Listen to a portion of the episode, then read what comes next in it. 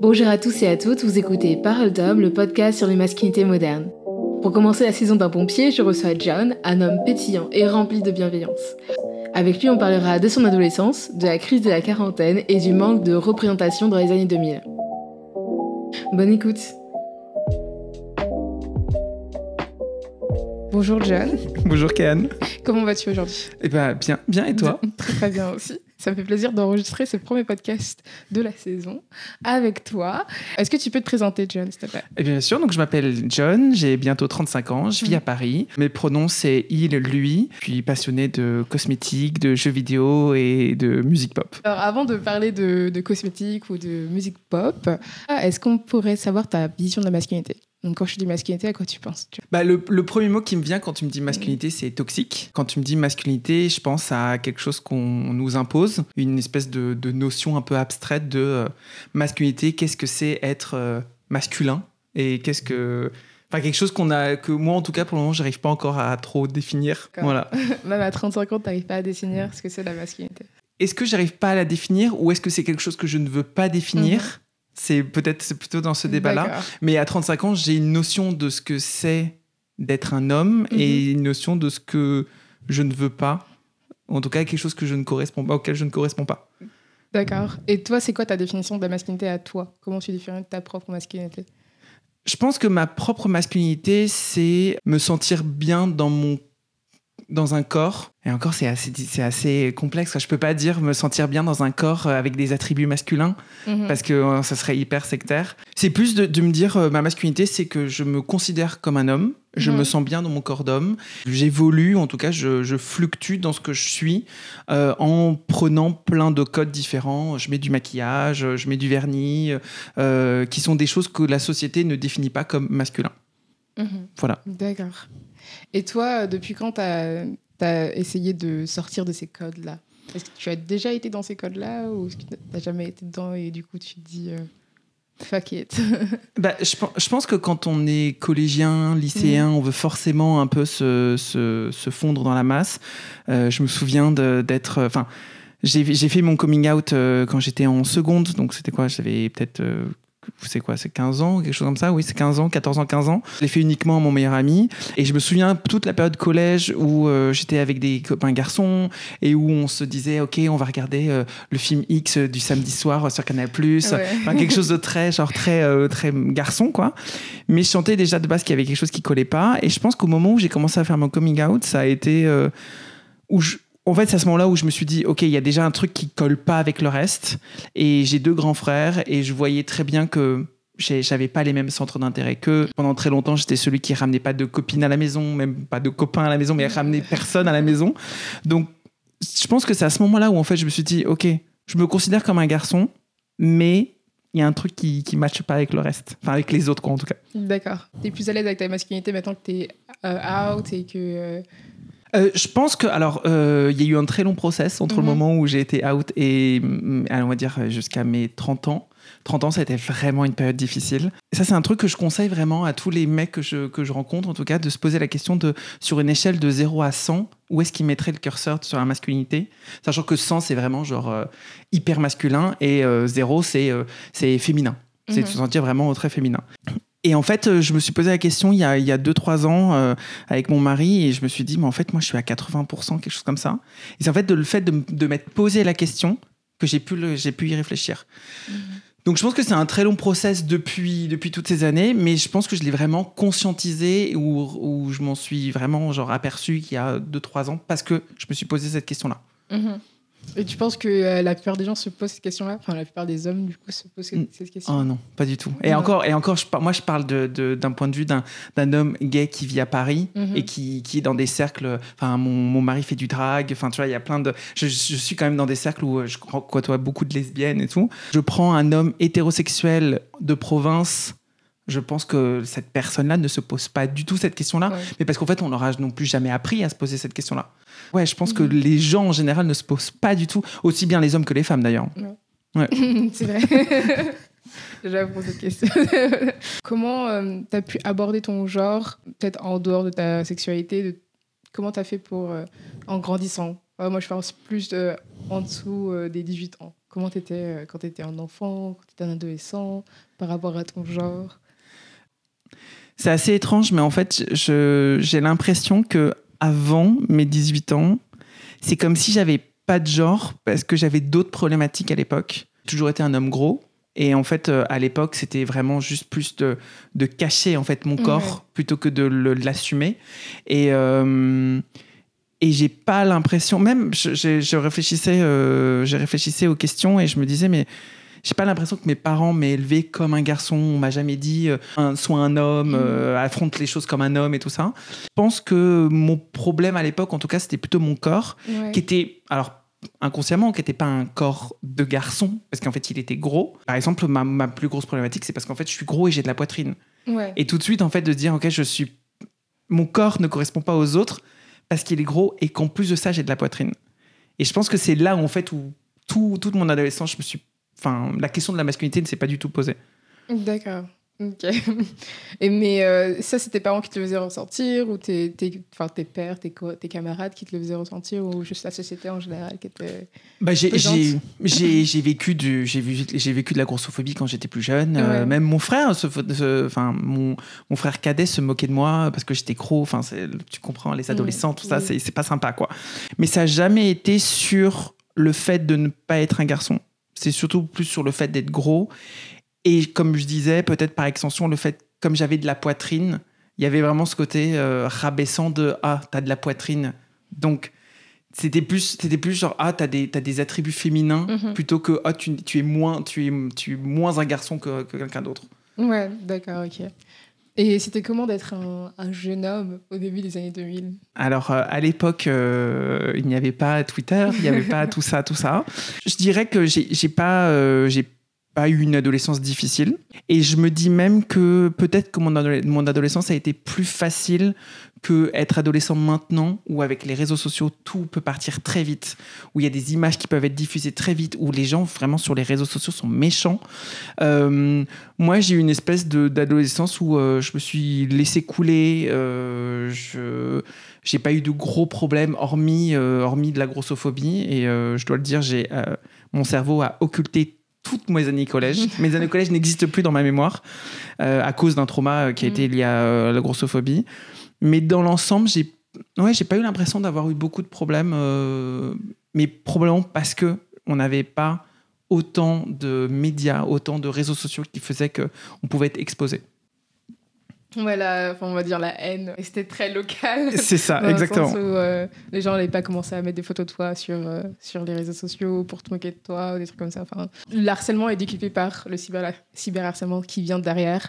C'est exactement ça. Et heureusement que j'ai évité ça. Mhm. Moi, j'ai des neveux. Là, il y a le, le plus grand, il vient de fêter ses 17 ans. Parfois, je me dis, ouais, c'est effrayant, quoi. C'est-à-dire qu'il fait un faux pas, tout le monde peut lui tomber dessus et tout le monde peut propager des fausses rumeurs, tout le monde peut s'acharner sur lui. J'ai un de mes autres neveux qui a voulu pendant un moment, pendant un moment lancer sa chaîne YouTube.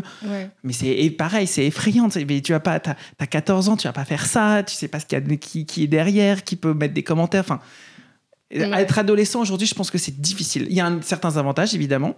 Parce que moi, je me souviens, c'était une heure d'internet par euh, par euh, par semaine, euh, voilà. donc il y a énormément d'avantages, mais il y a aussi beaucoup plus d'exposition. Mhm. Oui, ça a ses avantages, ses, ses inconvénients. Oui, moi je pense que c'est aussi euh, libérateur et, et je pense que ça peut aider dans un sens où euh, les, les, les, jeunes sont susceptibles de voir plus de représentation de leur corps et tout ça. Mais en même temps, c'est vrai que quand tu arrives sur les réseaux sociaux, euh, avant que tu les calibres toi-même avec tes propres, enfin avec l'algorithme qui se calibre par rapport à toi, si on arrive sur TikTok, c'est vrai qu'on voit beaucoup de de corps normés, on va dire, enfin de trucs hyper euh, stéréotypés et qui peuvent euh, complexer les gens, si, surtout si tu es dans une sorte de, de loop infinie de, de contenu comme ça. Enfin, c'est infernal, tu ne t'en sors jamais. Et, euh, et oui, enfin, oui c'est difficile d'être jeune en ce moment, j'imagine, pour les, pour les plus jeunes. Et, et, puis à, et puis à l'inverse, euh, l'avantage aussi de tout ça, c'est que moi, quand je reviens sur mon coming out en, en seconde, bah en fait, euh, c'était de se dire très bien, j'ai je, mhm. l'impression que, enfin, je pense que j'aime les hommes, mais en fait, euh, comment je fais pour trouver des, des ressources? Comment je fais pour m'informer là-dessus? Tu parlais de visibilité, de représentation. Bah, à la télé, euh, la seule représentation que j'avais, c'était Stevie Boulet dans, dans, euh, dans Loft, tu vois? Donc, en fait, euh, et puis surtout, on en a cumulé. hein. Il y a eu Stevie, il y a eu Magloire, il y a eu Vincent McDoom. Enfin, c'est aussi des représentations qui sont très faussées. Donc, c'est vrai de se dire, bon, bah, très bien, comment je fais, moi, avec Mhm. une heure d'Internet par semaine pour savoir qui je suis et à quoi je peux ressembler et qu'est-ce Ouais. que qu'est-ce que c'est le monde quoi. Donc euh, ouais, il y a clairement un avantage à avoir des réseaux sociaux aujourd'hui quoi. Ouais, c'est vrai. Mais tu as fait ton coming out à 15 ans. C'était quand même... c'est c'est assez tôt, non? Alors, c'est assez étrange, mais il y a certains qui trouvent que c'est assez tard. En fait, c'est grâce à mon meilleur ami que j'ai fait mon coming out parce qu'un jour, il vient me voir, il me dit Je pense que je suis bisexuel. Et je lui dis Je pense que je suis aussi bisexuel. Ah.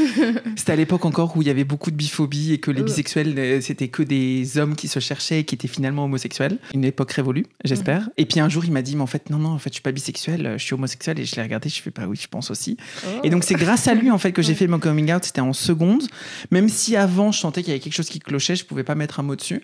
Mais euh, aujourd'hui j'ai l'impression qu'il y a des, des, des jeunes qui font leur coming out dès 12 ans quoi, genre qui ouais c'est comme ça, c'est la vie. Et puis personne, puis ils ont ils ont pas ce- cette peur qu'il leur arrive quelque chose. Mhm. Moi j'ai grandi, enfin j'ai gardé mon secret jusqu'à mes Enfin, j'ai fait, mon, j'ai fait mon coming out auprès de mes parents, j'avais 25 ans, donc 10 ans plus tard. Donc, pendant 10 ans de grandir avec ce secret-là, je- j'espère en tout cas qu'aujourd'hui, les jeunes. Alors, pareil, je parle des jeunes parisiens parce que les, en province, la situation n'est pas la même. Mm.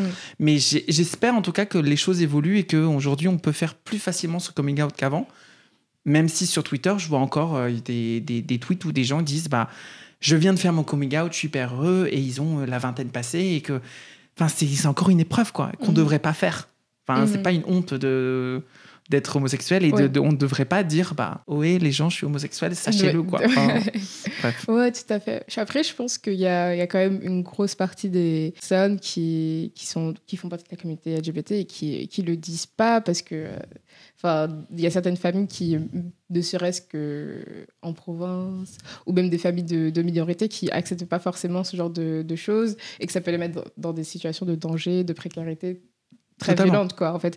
Et du coup, je pense qu'ils le font pas euh, pour se protéger. Enfin, je pense que c'est plus important de sa protection et euh, que de que de se mettre à nu devant ses parents d'une Ah, mais- telle manière, évidemment, tu vois. Sur les réseaux sociaux, de mon côté, je vois beaucoup de personnes euh, jeunes qui sont là en mode, bah non, en fait, je, je fais pas faire de, de coming out.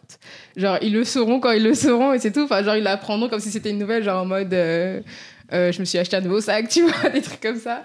Et, euh, et je suis totalement pour, personnellement, moi, je suis absolument pour de, de juste dire, euh, ouais, j'ai une copine, et puis oui genre, non, mais, drop the news, vois. mais, mais clairement Voilà, mais- c'est vrai que c'est très personnel, un coming out, quand même. Genre, Bah, je pense, je pense qu'aussi, enfin moi je sais que de mon expérience, je l'ai fait à un moment donné où j'étais sûr que j'aurais pas de problème. C'est-à-dire que je vivais à l'étranger à l'époque, j'avais un boulot, j'avais mon appart, donc j'avais pas de risque de me dire si je me faisais jeter de chez mes parents, enfin si je me Ouais. faisais jeter, renier de mes, me- par mes parents, j'avais pas de risque de me retrouver à la rue.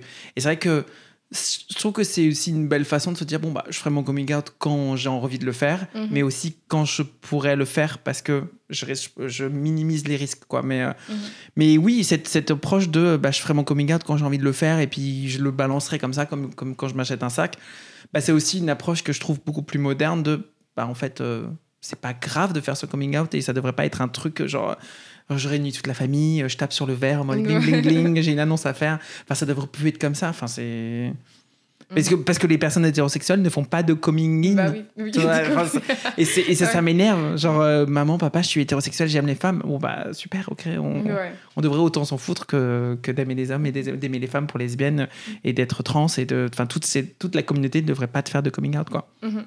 C'est ça, mais euh, Voilà, bref, c'est pas, le- c'est pas, pas, pas le sujet du. euh, utopique. Mais c'est vrai qu'il y a une certaine pression à faire un coming out euh, chez, les, chez les jeunes, même les très jeunes, tu vois, des, des gens qui ont bah, moins de 18 ans et qui pourraient être dans, dans- des situations euh, bah, soit violentes, soit euh, très. Enfin, ouais, violentes en fait. Et, et du coup, ouais, il y a vraiment une, une pression à le faire et puis à aussi le raconter et à, et à le dire sur les réseaux sociaux que. Euh, que un tel est gay et tout ça, tout ça. Alors que finalement, il n'y a pas vraiment. Enfin, c'est un peu vicieux, tu vois. C'est un peu un cercle vicieux dans, dans le sens où euh, quand est-ce que tu as fait ton coming out, comment tes parents, tes parents ils ont réagi et tout. Confronté à d'autres personnes euh, hétéros. Moi, ce que j'ai remarqué, c'est qu'il y a beaucoup de personnes hétéros qui demandent à des personnes de la communauté Est-ce que tu as fait ton coming out? Juste pour avoir une histoire un peu, tu sais, genre en mode Oh, c'était horrible, ils m'ont jeté des, des trucs comme ça. ouais, genre, et du coup, c'est un, peu, un peu vicieux, tu vois. Genre, je trouve que c'est un peu vicieux tout ce truc autour du coming out. Les gens le feront dans leurs propres termes et au, propre, au moment qui leur, euh, qui leur semble bon. Il n'y a pas de pression. Enfin, on ne devrait pas se mettre la pression entre nous pour faire un, geste aussi euh, bah, énorme, quoi, finalement, même si on, nous, on pense que c'est pas énorme, mais quand même, c'est assez énorme pour. Euh, les, gens, les membres de notre famille ou les gens autour de nous. Mhm. mais euh, j'ai vu, un, vu un TikTok et vraiment j'ai hésité à le faire. J'ai vu un TikTok d'une personne qui disait euh, Bon, bah, en fait, je vais prendre le, le, chemin inverse. Je vais partir du principe que toutes les personnes sont homosexuelles autour de moi et les, je vais forcer les gens hétérosexuels à faire leur coming out d'hétérosexuels.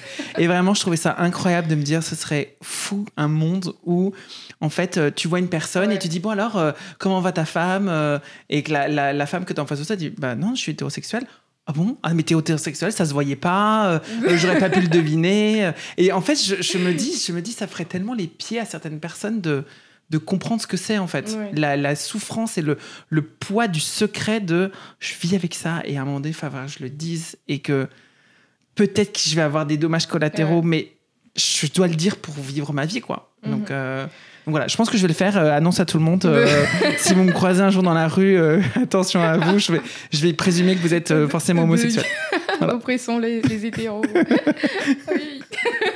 On parlait de coming out et des années 2000 et tout ça. Déjà, comment ta famille elle a réagi? Parce que tu m'as dit que tu étais à l'étranger à ce moment-là. Vous avez fait ça comment? En téléphone, en visio? Qu'est-ce que vous avez Alors, est-ce que, est que là, on est dans la situation où alors je présume que tu es hétérosexuel et que tu me demandes une histoire croustillante par rapport à mon coming out? Tu ne veux pas raconter ton coming out Non, non, non, pas, pas du tout. Euh, c'est, euh, en fait, ça a été très bizarre. Mon coming out, je l'ai fait en deux temps. Dans un premier temps, je l'ai fait à ma mère, qui en fait. Euh, euh, sentais que je me renfermais sur moi et que je passais beaucoup de temps dans ma chambre. Et parce qu'en fait, bah, c'est normal. Enfin, je, je, je, matchais pas avec mes frères. J'avais d'autres, d'autres centres d'intérêt. Euh, enfin, voilà, j'étais dans ma bulle et que je m'exposais moins. Donc, euh, à un moment donné, elle, elle, elle, est venue me voir et puis elle me dit, ah, je, te, je, te, je sens que tu, je sens que tu t'éloignes et tout ça. Et puis, bon, c'était en gros ces gros sabots pour me dire, tu sais que si tu veux faire ton coming out, tu peux le faire et tout ça. Et donc, et donc j'ai fait mon coming out auprès d'elle et ça s'est très bien passé. Et elle m'a dit, par contre, ne, ne le dis pas tout de suite à ton père. Donc c'est ah, ma mère qui m'a dit de ne pas dire à mon père. Je fais OK, très bien. Si elle, elle me conseille de ne pas le faire, pas de souci. Mhm. Puis dans un deuxième temps, donc j'étais, euh, je vivais à Montréal à l'époque, donc j'avais 25 ans. Et, euh, et puis en fait, je, tenais un blog où je racontais un peu tout ce que je faisais à Montréal et j'ai participé à la Pride de Montréal où en fait j'étais même pas, j'étais même, je défilais même pas. C'est juste qu'un ami à moi m'avait demandé de en fait faire le, le show sur euh, pendant la Pride. D'accord. Euh, donc en gros, j'étais, j'étais franchement, j'étais habillée avec un serre-tête avec des dauphins, j'avais une perruque blonde. Enfin, c'était vraiment n'importe quoi. Mais mon but, c'était juste de faire en fait applaudir les gens et de créer l'ambiance. Ouais. Et donc je le racontais dans mon blog et en mettant vraiment en avant le fait que j'apportais ma mon soutien à cette association et à cette Pride, sans pour autant me mettre en avant. Mm. Et, un, et, en fait, j'ai eu mes parents au téléphone euh, et il y a eu un malaise. Je ne comprends pas pourquoi tu as fait ça, euh, tout ça. Ma mère, elle le savait, mais mon père était un peu hmm, ok, c'est étrange et tout ça. Et je rappelais, j'ai dit au téléphone, bah ouais, je sais pas, c'est un sujet important, c'est ma génération, j'apporte ma voix, sans pour autant parler de moi. Et en fait, ce moment était tellement gênant que le, que le soir même, je crois, ou le lendemain, j'ai envoyé un mail à mon père en lui expliquant, ok, on va éviter je vais étendre la... Comme ça, je reprends ma phrase après. Donc. Et donc, je, donc le, je sais plus si c'était le lendemain ou le soir même, je renvoie un mail à mon père et je dis mhm. bon, bah, euh, ce moment était trop gênant, donc on va éviter que ça se reproduise oui, je suis homosexuel. Euh, et j'ai vraiment fait un mail hyper explicatif, euh, peut-être presque un peu de, de, la FAQ de, de l'homosexuel. De, euh, alors, c'est pas parce que je suis homosexuel que j'ai forcément une vie dépravée à coucher avec n'importe qui tout le temps. C'est pas parce que je suis homosexuel que je ne veux pas de famille, que je suis un, un, mec solitaire. C'est pas parce que je suis homosexuel que je vais, que je, que, que j'ai vraiment une approche du sexe qui est très bestiale et que, enfin, j'ai vraiment un peu expliqué tout le truc de je suis toujours le même mec.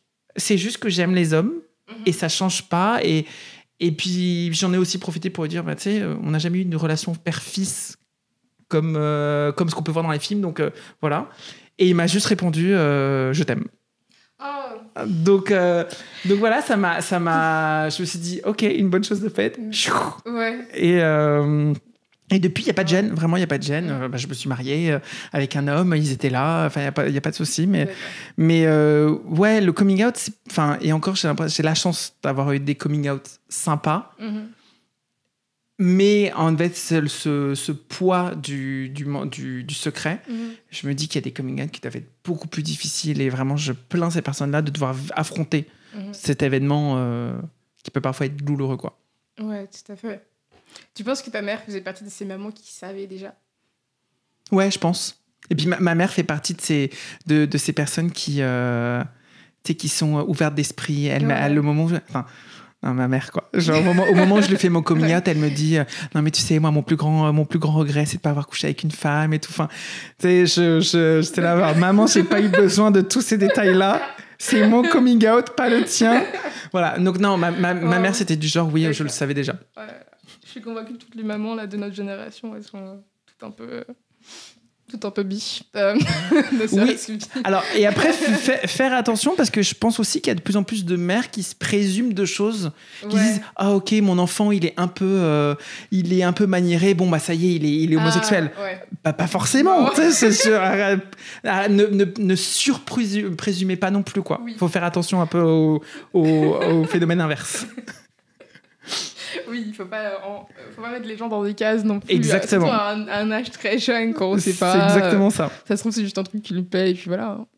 Genre, ça va rien. C'est tout à fait ça. Et puis, si s'il a envie juste de, de, de, de mettre ses petits pois d'un côté et ses carottes de l'autre, bon, bah, laissez-le. Ça ne va pas forcément dire que, en gros, euh, Ouais. il est parti pour un, pour un parcours hyper difficile d'assumer son homosexualité. Enfin, non, juste, il, est, il aime euh, séparer ses légumes, quoi. Oui. Laissez-le tranquille. Ça ne veut rien dire. Ça ne veut rien dire. Exactement. pas.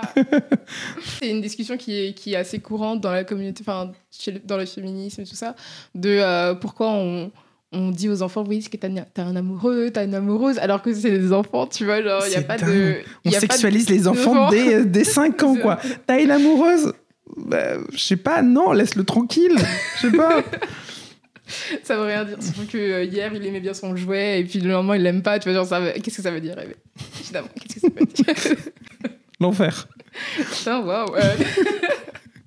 On s'éparpille un peu là. Précédemment, on parlait de représentation. Est-ce que tu avais un bon exemple de masculinité quand tu étais enfant? Que ce soit un, un- un personnage de, de fiction ou euh, une vraie personne euh, Bah non parce que parce que comme je disais tout à l'heure, moi vraiment ma, ma représentation à moi c'était un corps gros. Mhm. C'est vrai qu'à la télé tu vois que des, des Ouais. mecs euh, qui sont hyper fit, euh, qui sont hyper beaux. Euh, et puis en fait en fait le truc c'est que j'ai l'impression d'avoir grandi sans représentation. Tu sais genre toutes les cases que je représente, j'avais jamais de représentation. C'est à dire que euh, j'avais pas de personne gros à la télé, j'avais pas de personne gay à la télé. Euh, j'avais pas de personne rousse à la télé. Bon, Je suis Mhm. pas spécialement roux, mais euh, mais euh, il y a ma barbe qui a poussé rousse et que en fait il y a tous on m'a vraiment collé cette image de ah mais t'es roux t'es roux mais même les gens roux à la télé il y en a pas. Euh, C'est vrai Mm. c'est un peu non c'est nul ce que je viens de dire. Non, mais c'est vrai, je viens juste de. genre, hormis Audrey Ouais. Fleurot il y a pas de Ouais, à la télé tu vois. directement. Ouais. Donc en, en grandissant, en grandissant, donc j'avais pas de personnes gros à la télé, Ouais. pas de personnes grosses à la télé, j'avais pas de, de- oh, j'avais pas de personnes, de- pas d'hommes Mhm. gros à la télé, j'ai pas d'hommes homosexuels à la télé. Donc vraiment, je- en fait, je, je, je, je, Mhm. y avait, je cochais pas les cases.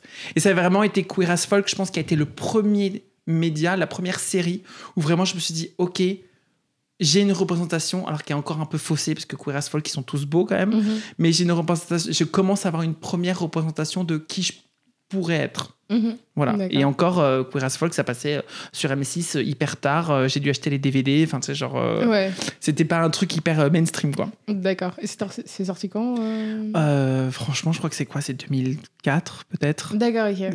Ouais, c'est vieux. C'était Ouais. juste avant euh, The L Word. Il y a eu The L Word et Queer as Folk qui sont les deux séries, un peu genre figure de proue des séries LGBTQIA+, quoi. En parlant de, de ton corps, toi, c'est quoi ton rapport à ton corps?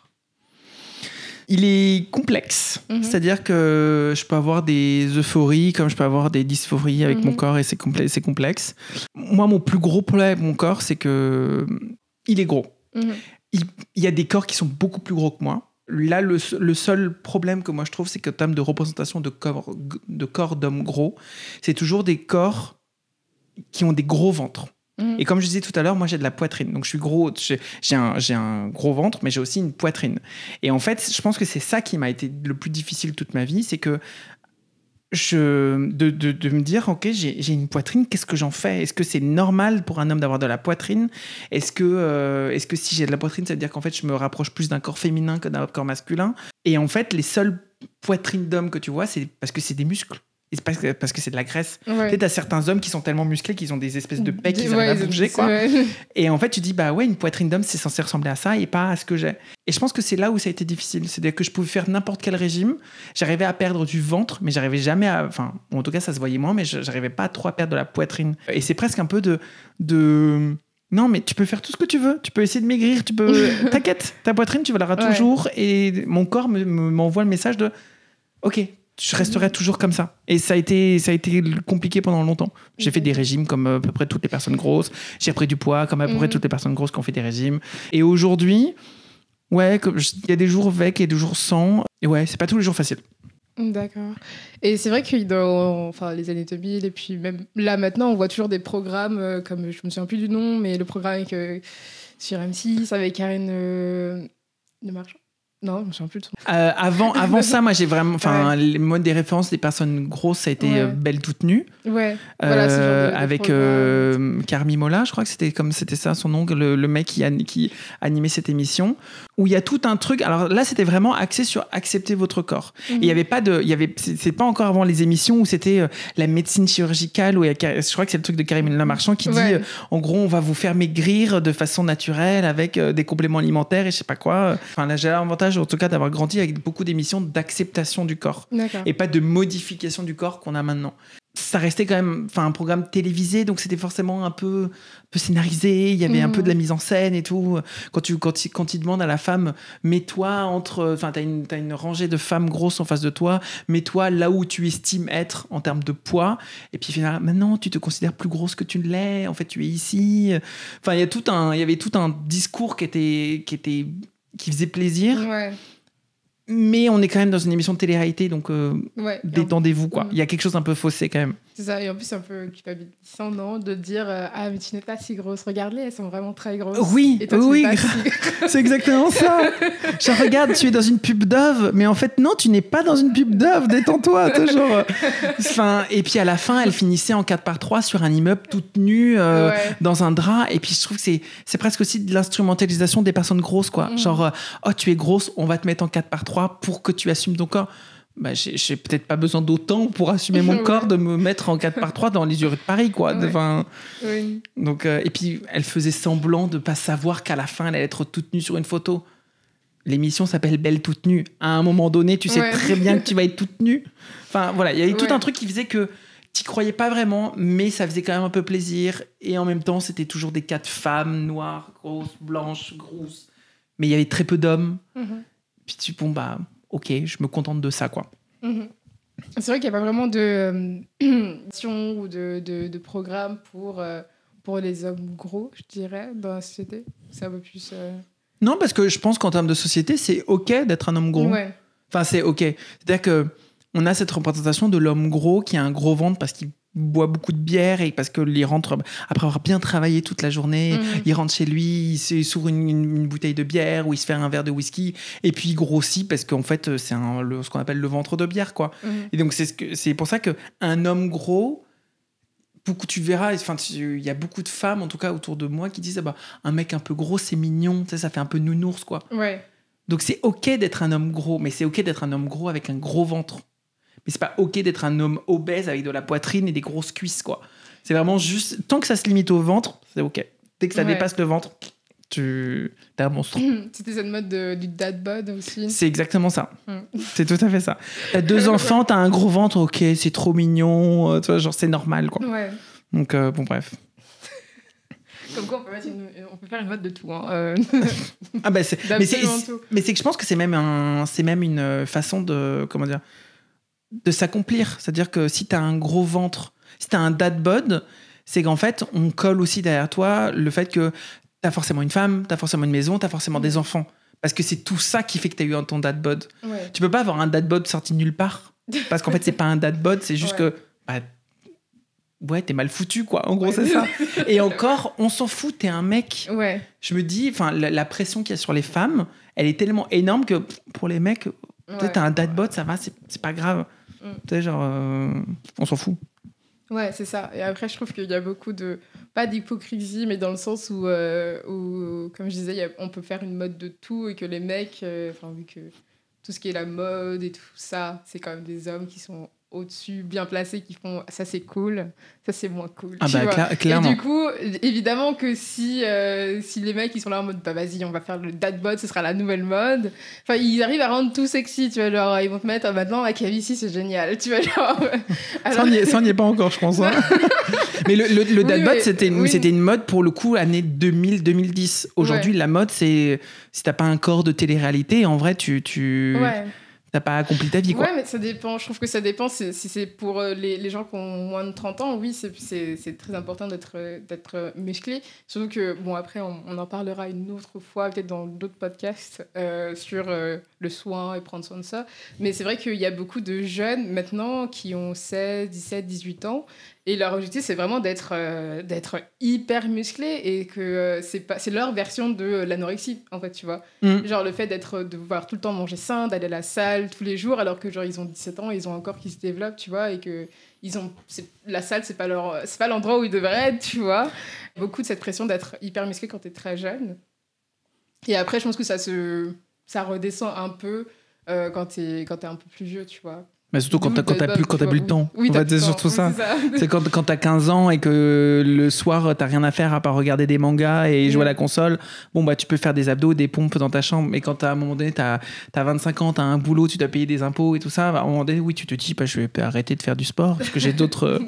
Et en même temps, je dis ça, et en même temps, quand tu regardes dans la communauté gay, tu n'es pas, tu n'es pas un gay validé si tu vas pas à la salle de sport. Ouais. Et c'est, en fait, c'est, c'est, tu me parles de représentation à la télé, par exemple, ou quand j'ai grandi. Le truc, c'est que j'ai, j'ai- moi, j'ai l'impression d'avoir une espèce de, j'ai deux couches. J'ai la couche en tant qu'homme et j'ai la couche en tant qu'homme homosexuel. Et de se dire que, bah, en tant qu'homme, j'ai pas de représentation parce qu'il n'y a pas d'homme gros à la télé. Et Mhm. en tant qu'homme homosexuel, on me met une pression de si t'es pas à la salle et si t'es pas fit ou musclé, tu trouveras jamais personne dans ta vie. Et en gros, t'es pas validé par la commu, quoi. Et c'est vraiment, enfin, il y a, il y a des moments où vraiment je me suis retrouvé un peu tiraillé entre les deux, de me dire, mais qui je suis? Je, je, Il y a personne qui me correspond et je trouverai jamais personne dans ma vie parce qu'en fait, on me- on m'envoie que des signaux contraires de, bah, il faut, pour trouver l'amour, il faut que tu sois fit, il faut que tu sois, euh, Mhm. il faut que tu sois beau, il faut que tu sois blanc, il faut que tu sois euh, tatoué, il faut que, enfin, ouais, mais en fait, euh, moi j'existe et je fais comment quoi? Mhm. C'est vrai que dans la communauté gay, après, moi je suis pas un homme gay, donc. T'en as, que- as de la chance. Ouais. Parce que j'en ai vraiment. Ouais. Mais dans la communauté, euh, dans la communauté gay, c'est vrai que c'est très dur. euh, Enfin, c'est très focalisé sur le, sur le physique, enfin, de mon point de vue extérieur, tu vois. Euh, et c'est vrai que, par exemple, on voit souvent des, des couvertures de, de têtus. Et on leur a dit, tu vois, mais c'est tout le temps les mêmes personnes. Et des fois, de temps en temps, ils vont peut-être une personne noire. De temps en temps. Mais Et, après, et en- et sinon- encore, je sais même pas qui est la dernière personne noire à, être en- à avoir été en couverture de Tétu. Mais tu vois, par exemple, Ouais. j'achetais Tétu quand j'étais ado. Ouais. Parce que je revenais toujours à cette idée de as folk, j'avais besoin de représentation. Mhm. Et, euh, et je me souviens, ouais, j'en avais acheté plusieurs parce que il y avait aussi ce côté où si j'achète Tétu, j'ai un peu le sentiment d'être validé, d'exister parce que j'achète Tétu et je fais Ouais. mon et j'ai ma carte de j'ai ma carte du gay quoi. Donc j'achète Tétu donc c'est bon. Et à un moment donné, j'ai acheté j'ai arrêté parce que déjà de 1 en termes de représentation, il y avait c'était que le même type de mec. Ouais. Et puis surtout, en fait, en termes de style de vie, Tétus, à l'époque, après aujourd'hui, je sais pas, mais à l'époque, c'était vraiment que des. Tu sais, le, le couple homosexuel qui peut se payer des vacances à Mykonos et qui roule en Lamborghini, quoi. Ouais. Je dis, bah ouais, mais en fait, j'ai 20 ans, j'ai pas les moyens de ça. Et tout ce qu'ils recommandaient, c'était euh, faites-vous un séjour à Barcelone dans cet hôtel 5 étoiles. Bah ouais, bah non, en fait, euh, clairement, euh, je peux pas. Donc, donc c'était vraiment. Enfin. C'est- enfin, c'est un autre sujet, on peut pas. Mais Tétus, c'est c'est complexe comme débat. Oui. en effet. En effet, en effet. Et ils ont enlevé la page Tétu E, Oui. tu vois Enfin, bref. Je... Déception. Déception. Bah, fais, fais un numéro de podcast, fais un podcast sur euh, une des personnes de Tétu et comme ça tu pourras faire la promo. On verra bien s'ils essaient de, de, de me rencontrer, oui. Ça m'étonnerait, mais oui. Mais, euh, mais après, je sais que Tétu a un peu changé quand même. Ils, ils ont beaucoup changé sur leur euh, ligne éditoriale, en tout cas. Mhm. Ce qu'ils mettent dedans, euh, ils avaient des articles assez intéressants, qui, certains qui sont faits par mon cher ami et podcasteur Anthony Vincent. Mais c'est vrai que niveau couverture, c'est souvent les mêmes personnes. Après, ils ont eu quelques couvertures avec des personnes grosses, mais c'était très ponctuel en fait. Et c'est dommage parce que, enfin, après, moi, je me sens pas hyper légitime à, à critiquer Tétu parce que je suis pas un homme gay, donc je vais pas être dans mode, Hum, c'est pas très représentatif euh, parce que pas- Oui, je suis pas la cible, tu vois. Mais, euh, mais c'est vrai que euh, faut pas être. Enfin, faut juste avoir des yeux pour voir que. Pour, pour voir que quand tu. Enfin, j'ai l'impression que si c'est un mec, c'est forcément un beau mec, et si c'est une femme, c'est forcément une icône. C'est-à-dire Ouais. que tu vas avoir Mylène Ah oui. Farmer et Oshi, mais par contre, si c'est que des mecs, ça va être un mec qui est danseur étoile, ça va être des, des, des acteurs, euh, des. Enfin. Mais donc, c'est forcément des gens beaux, parce que tu. Tu mettrais pas, euh, bon après il est pas, il est pas gay, mais tu mettrais pas Laurent Ronac en couverture de Tétu s'il était homosexuel. Ouais. Parce qu'en fait, Laurent Ronac, il vend pas du rêve. Tu vas pas mettre Christophe Beaugrand en couverture de, de Tétu. Parce que Christophe Beaugrand, certes, il est homosexuel, mais, mais il est. Putain, c'est pas une beauté euh, masculine euh, qui, Ouais. fait, qui fait bander. Donc en fait. euh, et pourtant, euh, Christophe Beaugrand, je suis sûr qu'il a des choses intéressantes à dire. Moi, j'ai pris cet exemple-là, mais il y en a Mm. des mieux. hein. Il y a plein d'autres. Euh, Eddie de Préto, par exemple. Ouais. Eddie de Préto, bah, j'aimerais, j'aimerais savoir s'il a déjà fait une couverture de Tétu. Ce serait intéressant. Non, je pense pas. Et tu vois, bah pour le coup, euh, Eddie, de, Eddie de Preto, il est, c'est pas un mec beau, c'est un mec qui est vraiment charismatique, mais c'est pas un mec beau et pourtant il a des choses à dire. Voilà. Ah oui. Il a Ouais. plein de choses à dire. Et ça, c'est sûr. sûre, Eddie, si tu nous écoutes, euh, je t'aime, je t'aime beaucoup. Eddie. Appelle-moi. Bon, il faudrait terminer ce podcast. Il faudrait terminer ce podcast. Alors, il y a eu joie et bonne humeur durant ce podcast, mais est-ce que euh, tu as d'autres sentiments? Est-ce que tu ressens d'autres choses que la joie et la bonne humeur, jeune? C'est souvent les personnes les plus joyeuses qui sont les plus tristes. Euh, oui. Oui, évidemment, j'ai déjà eu euh, beaucoup d'énervement, beaucoup de frustration, Mhm. Euh, ça c'est sûr, beaucoup d'injustice. Je pense que c'est s'il y a une, une émotion qui me définit pas mal, c'est l'injustice, de me dire que bah, en fait, c'est c'est pas juste qu'on soit dans un, mon- un monde qui soit configuré comme ça et que et qu'il y ait des personnes qui réussissent euh, juste parce qu'elles sont belles et qu'il y en a d'autres qui réussissent pas parce que juste elles sont moins belles ou en tout Mhm. cas que la société ne définit pas comme belles. Et beaucoup d'énervement quand je vois par exemple euh, sur Twitter euh, des groupes de- d'hommes homosexuels euh, qui ont entre 30 et 40 ans, qui sont tous blancs, qui se ressemblent tous. Il y a- il y avait cette blague un peu, enfin un peu beaucoup raciste que toutes les, tous les hommes noirs se ressemblent et tous les hommes asiatiques se ressemblent. Mais en vrai, tous les hommes blancs se ressemblent. Et surtout quand tu vas sur Twitter, tu les vois tous. Ils ont vraiment la même tête. Mhm. Ils ont le même âge, ils couchent tous ensemble. Et vraiment, tu te dis, mais. Enfin, moi, ça, moi, ça m'énerve. Ce manque Ouais. de diversité, ça m'énerve. Du fait que je sois gros et que eux ne soient pas. Et, du- et du fait de se dire, mais en fait, je, je suis homosexuel, mais je ne suis pas ce. Je suis pas ces homosexuels-là. J'ai ma propre, c'est ma propre version de l'homosexualité, ma propre version de la masculinité qui ne correspond pas à ça. Et pourtant, c'est eux qui représentent l'idéal. Et ça, ça m'énerve. Oui. Voilà. Non, mais je suis totalement d'accord. Donc énervement, frustration et euh, injustice. Si tu me demandais des émotions. euh, Les trois points euh, importants de, de John. Je ressens totalement ton injustice et pour tellement de choses, d'où ce podcast évidemment, puisque je ne peux pas crier. C'est mon temps de, de- d'injustice, tu vois, c'est mon temps donné, une heure par semaine. Je suis là, Ah et puis. et puis je ne, je ne dis plus rien pendant le reste de la semaine. Trop, et c'est tout, je ne débat pas en dehors de mes heures de podcast. Comment ça Mais tellement. dehors Oui. Mais c'est mais c'est parfois difficile de voir le verre à moitié plein. Il y a des moments où en fait t'en as t'en as Mm. juste marre et tu te dis bah non le verre il est à moitié vide le verre il est même vide Ouais. parce que euh, parce que les, les, les gens nous imposent tellement de trucs et il y a une pression et que si tu si tu corresponds pas à ces critères et cette pression là mais juste t'es rien Ouais.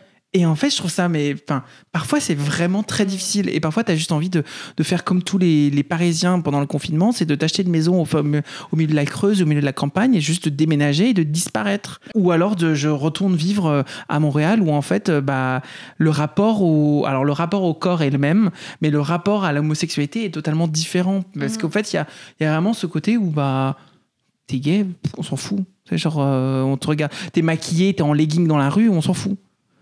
Et ici, ici c'est difficile.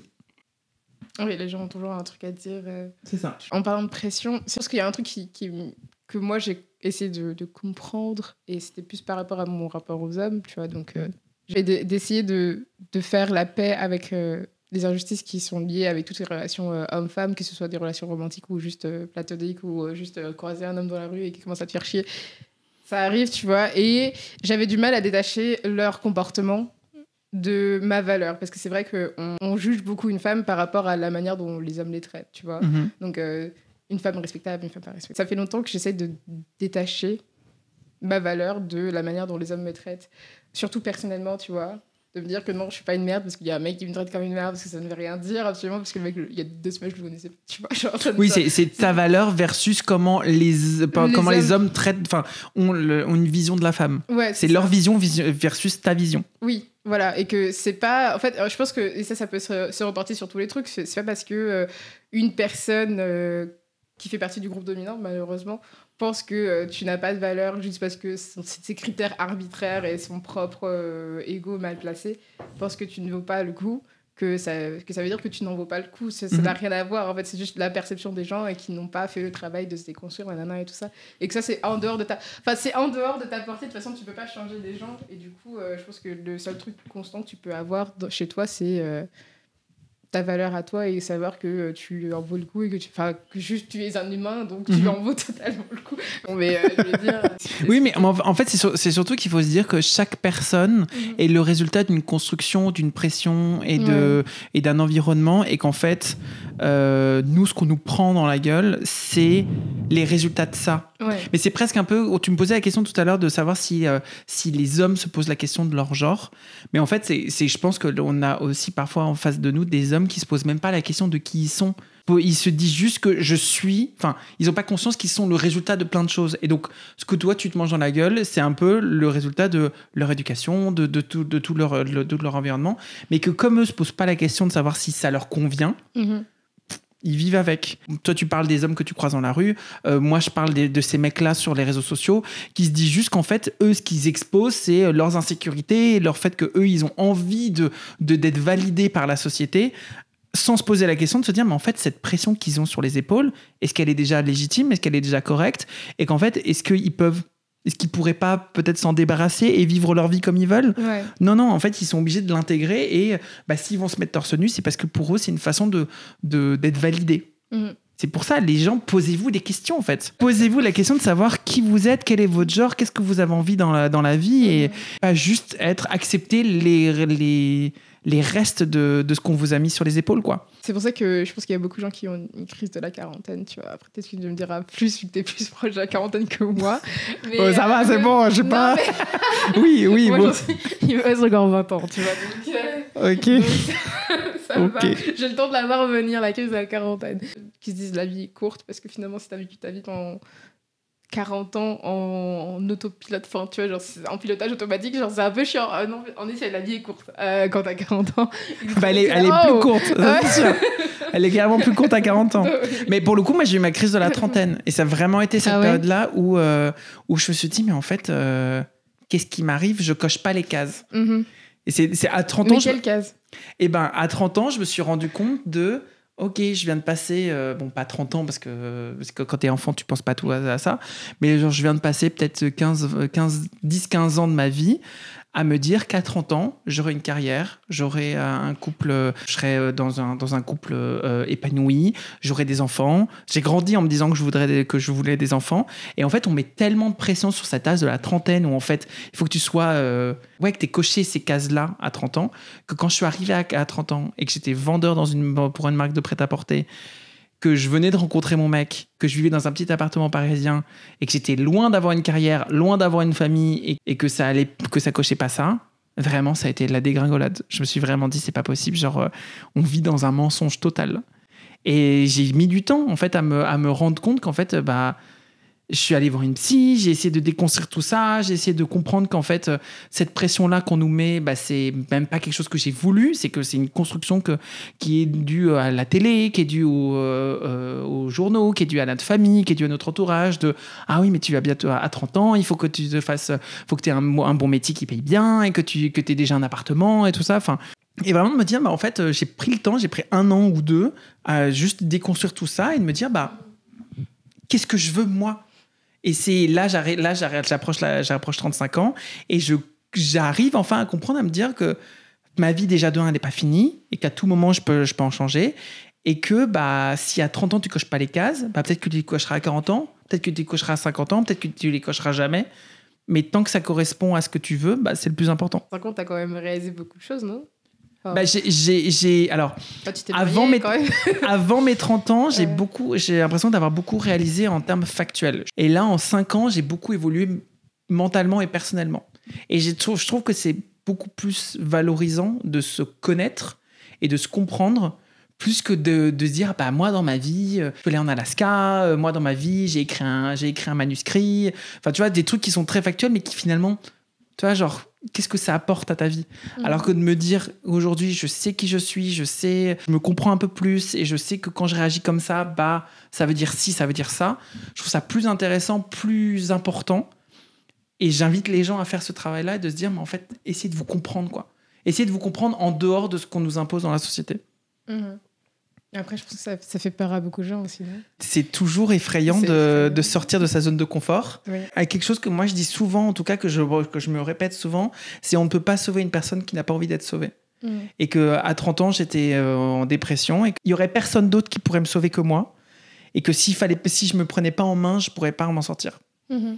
donc à un moment donné si les gens sont malheureux il faut aussi qu'ils arrivent un peu à se alors quand je dis malheureux c'est euh, mentalement hein. Oui. enfin euh, il y a d'autres y a d'autres choses de malheur et je jette pas du tout la pierre il y a des gens qui sont vraiment malheureux et qui sont dans des situations inextricables à un moment donné si on sent un malheur arriver ou si on sent un mal-être arriver il faut aussi prendre le temps de se poser la question de savoir d'où ça vient de, de se dire bah, comment est-ce que je suis capable d'arranger ça par, par moi-même quoi Mhm.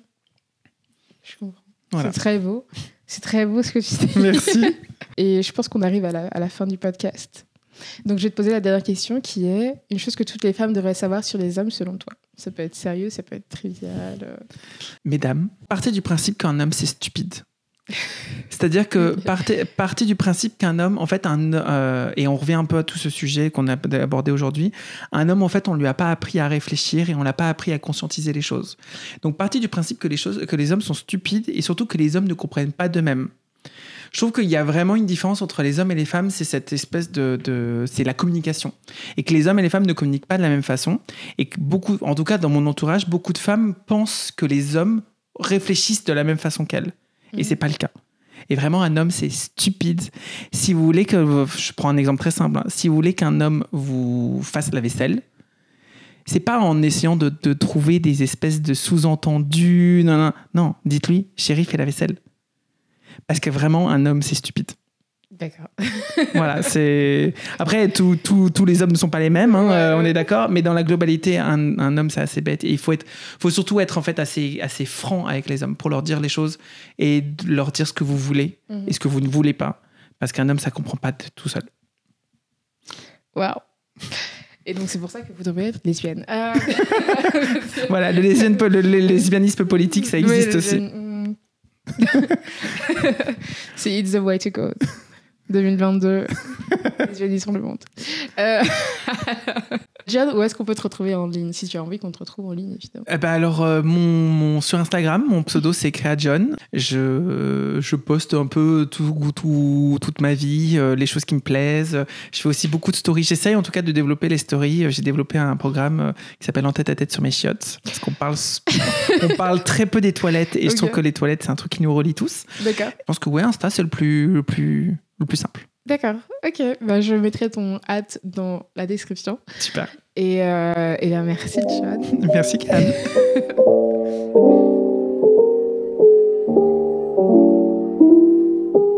Merci d'avoir écouté ce podcast jusqu'à la fin. Si vous aimez genre, n'hésitez pas à laisser 5 étoiles et un commentaire sur Apple Podcast, cela nous aiderait énormément. Suivez l'actualité de genre sur Instagram à genre du bas les podcasts. À la semaine prochaine.